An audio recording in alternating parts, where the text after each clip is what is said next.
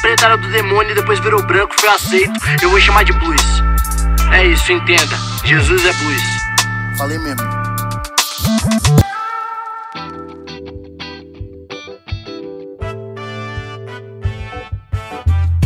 Saudações episcopais, povo de Deus, varões, varoas e aqueles também que não se identificam com nenhum desses dois gêneros, né? Como é que vocês estão? Tudo na bênção? Tudo na paz? Tudo na prosperidade? Chegando aqui, pastor João Paulo Berlofa, para mais um episódio dessa sériezinha marota chamada Jesus, o Negro Nazareno. Hoje é o episódio de número. É, não lembro, né? Mas já deve estar aí 13, 14, 15, alguma coisa assim. E nós continuamos aqui na caminhada de Jesus para a gente entender como é que foi, né? Um pouco da vida deste cara extraordinário, beleza? Eu sempre digo, se você estiver caindo de paraquedas aqui nesse episódio, não faça isso. Ouça todos os anteriores, porque tem toda uma contextualização que é importante para você entender como é que foi este homem, este cara chamado Jesus. Hoje a gente entra em João capítulo 4, né? Jesus troca ideia lá com o tio Nicodemos, que a gente viu isso no episódio anterior. E saindo dali, né, ele estava na região da Judéia, ele ia para Galiléia. Em João capítulo 4, ele faz um desvio no caminho dele para passar onde? Em Samaria. Inclusive, o começo ali do capítulo 4 diz que era necessário que ele passasse por Samaria. Mas veja bem, para você ir da Judéia para a Galiléia, geograficamente falando, não há necessidade alguma de passar por Samaria. Pelo contrário, seria um caminho extremamente estúpido. Você andaria muito mais passando por Samaria. Então a necessidade de Jesus passar por Samaria não era uma questão geográfica, tinha algo é, por trás de tudo isso. E a gente entende essa necessidade ao decorrer do capítulo, certo? João capítulo 4, Jesus então ele diz que é necessário, ele está com os seus discípulos e ele diz que é necessário passar por Samaria.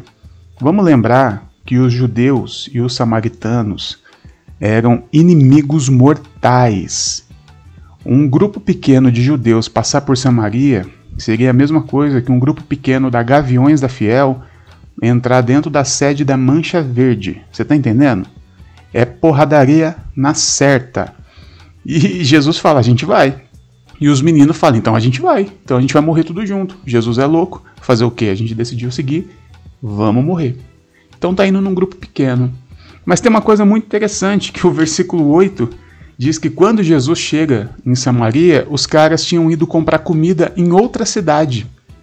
Então, é outra coisa que não faz sentido. Jesus, ele deliberadamente escolheu entrar sozinho em Samaria. Se já era perigoso num grupinho de 4, 5, 6, imagina sozinho. E foi e como Jesus era o mestre do grupo, foi ele que mandou, olha, vocês vão comprar comida. Deixa que eu me viro, eu vou entrar sozinho na parada. Os caras devem ter pensado assim: bom, ele é louco, mas melhor para nós, né? Porque ele vai tomar uma coça sozinho. E Jesus entra sozinho, mas a gente entende por que, que ele faz isso, porque ele tinha um encontro. Ele precisava encontrar alguém no momento certo, no lugar certo, e é isso que acontece. Diz o texto que Jesus encontra-se com uma mulher, que nós não temos o nome dela, né, conhecida como a mulher samaritana. E Jesus encontra ela no poço por volta do meio-dia. Deixa eu te contar uma coisa aqui. O lugar que Jesus encontrou essa mulher e o horário também não faz o menor sentido. As mulheres não iam no poço ao meio-dia. Lembra que nós estamos falando de um lugar extremamente quente e seco as mulheres tinham a incumbência de buscar água, elas iam sempre muito cedo, quase que antes do sol nascer, e depois no finzinho da tarde no pôr do sol. O fato dessa mulher estar no poço meio-dia, é, na cultura deles, mostra que essa mulher ela era uma excluída, inclusive do grupo de mulheres. Ela não era bem aceita entre as mulheres, Provavelmente ela tinha um histórico de uma mulher sei lá. Enfim, mas ela não era bem aceita no grupo de mulheres. E ao decorrer da situação aqui de João capítulo 4, a gente vai entender por que, que essa mulher não era bem aceita nem entre as mulheres. E aí começa esse encontro que quando a gente lê superficialmente, não vê nada demais. Mas eu quero te apontar um monte de, de, de, de bizarrices que estão acontecendo nesse texto que não faz o menor sentido. Primeiro, como eu já te disse, um judeu entrar sozinho em Samaria. Segundo, uma mulher meio-dia buscando água. Terceiro, um homem, no caso Jesus, para para conversar com uma mulher. Isso era extremamente humilhante. Homem não conversava com mulher em público. Lembre da cultura. Lembra que o próprio apóstolo Paulo fala que a mulher não pode falar em público. Lembra disso? Pois é. Aquela cultura, a mulher não falava em público. Porém, Jesus para em público para conversar com uma mulher. Outra coisa, era uma samaritana. Eles eram inimigos, eles não eram amigos. Judeu não conversava com samaritano. Judeu somente saía na mão com samaritano.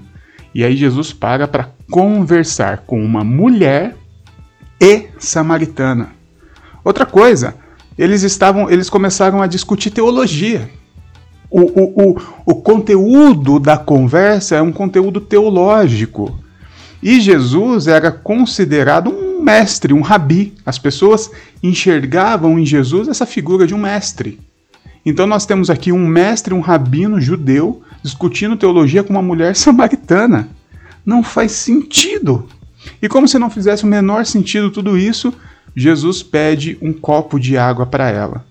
Nesse caso, Jesus teria que beber no copo, na cuia, no recipiente da mulher e o judeu não tocava em nada que um samaritano tocasse, porque tinha aquele lance de se o, se o samaritano tocou, o negócio está contaminado, tipo Covid, Covid-19.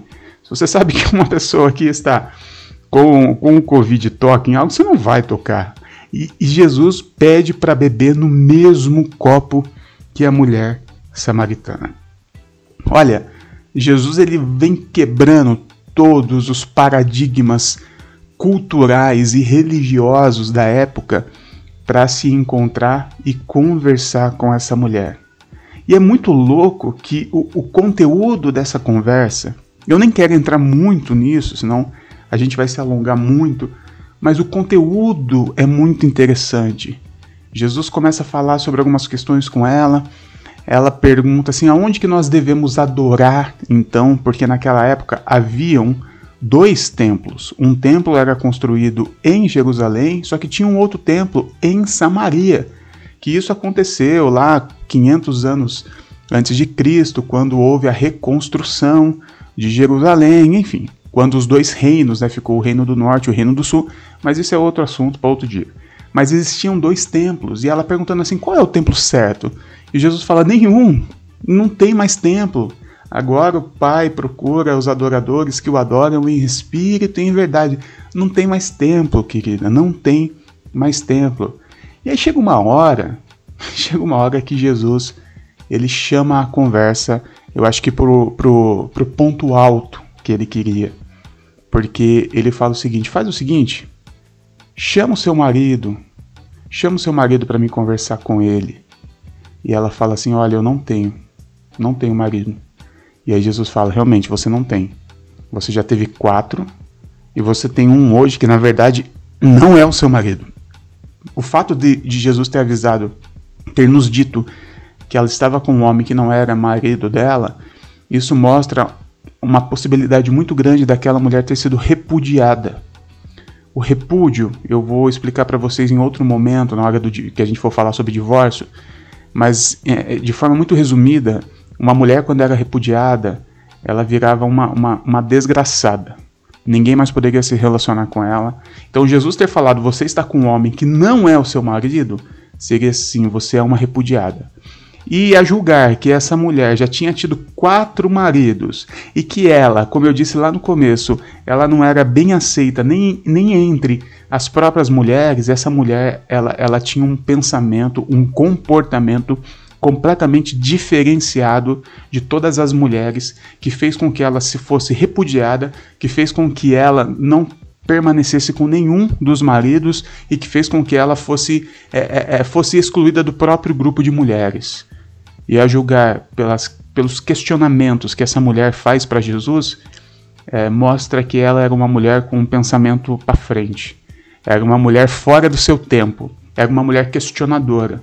Era uma mulher que não aceitava é, o cala-boca. Era uma mulher que não aceitava o é assim e pronto. Essa mulher, ela não era uma mulher padrão da época.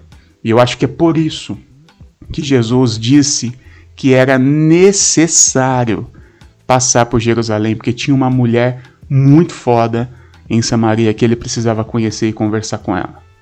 E sabe o que, Jesus faz?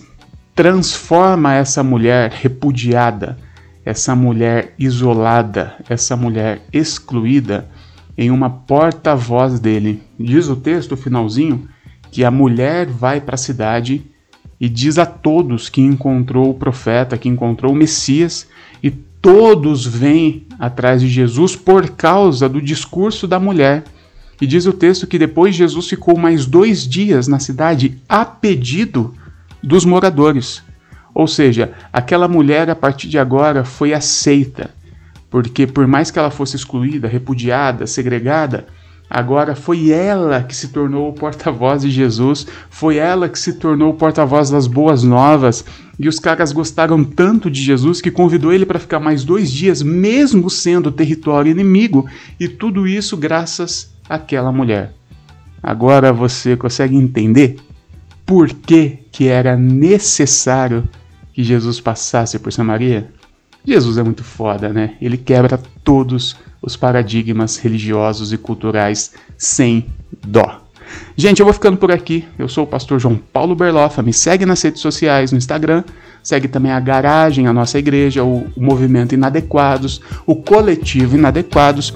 Tudo lá no Instagram, tá bom? Segue a gente porque lá tem muito, muito, muito, muito mais conteúdo. Beijo para você e que Deus nos abençoe.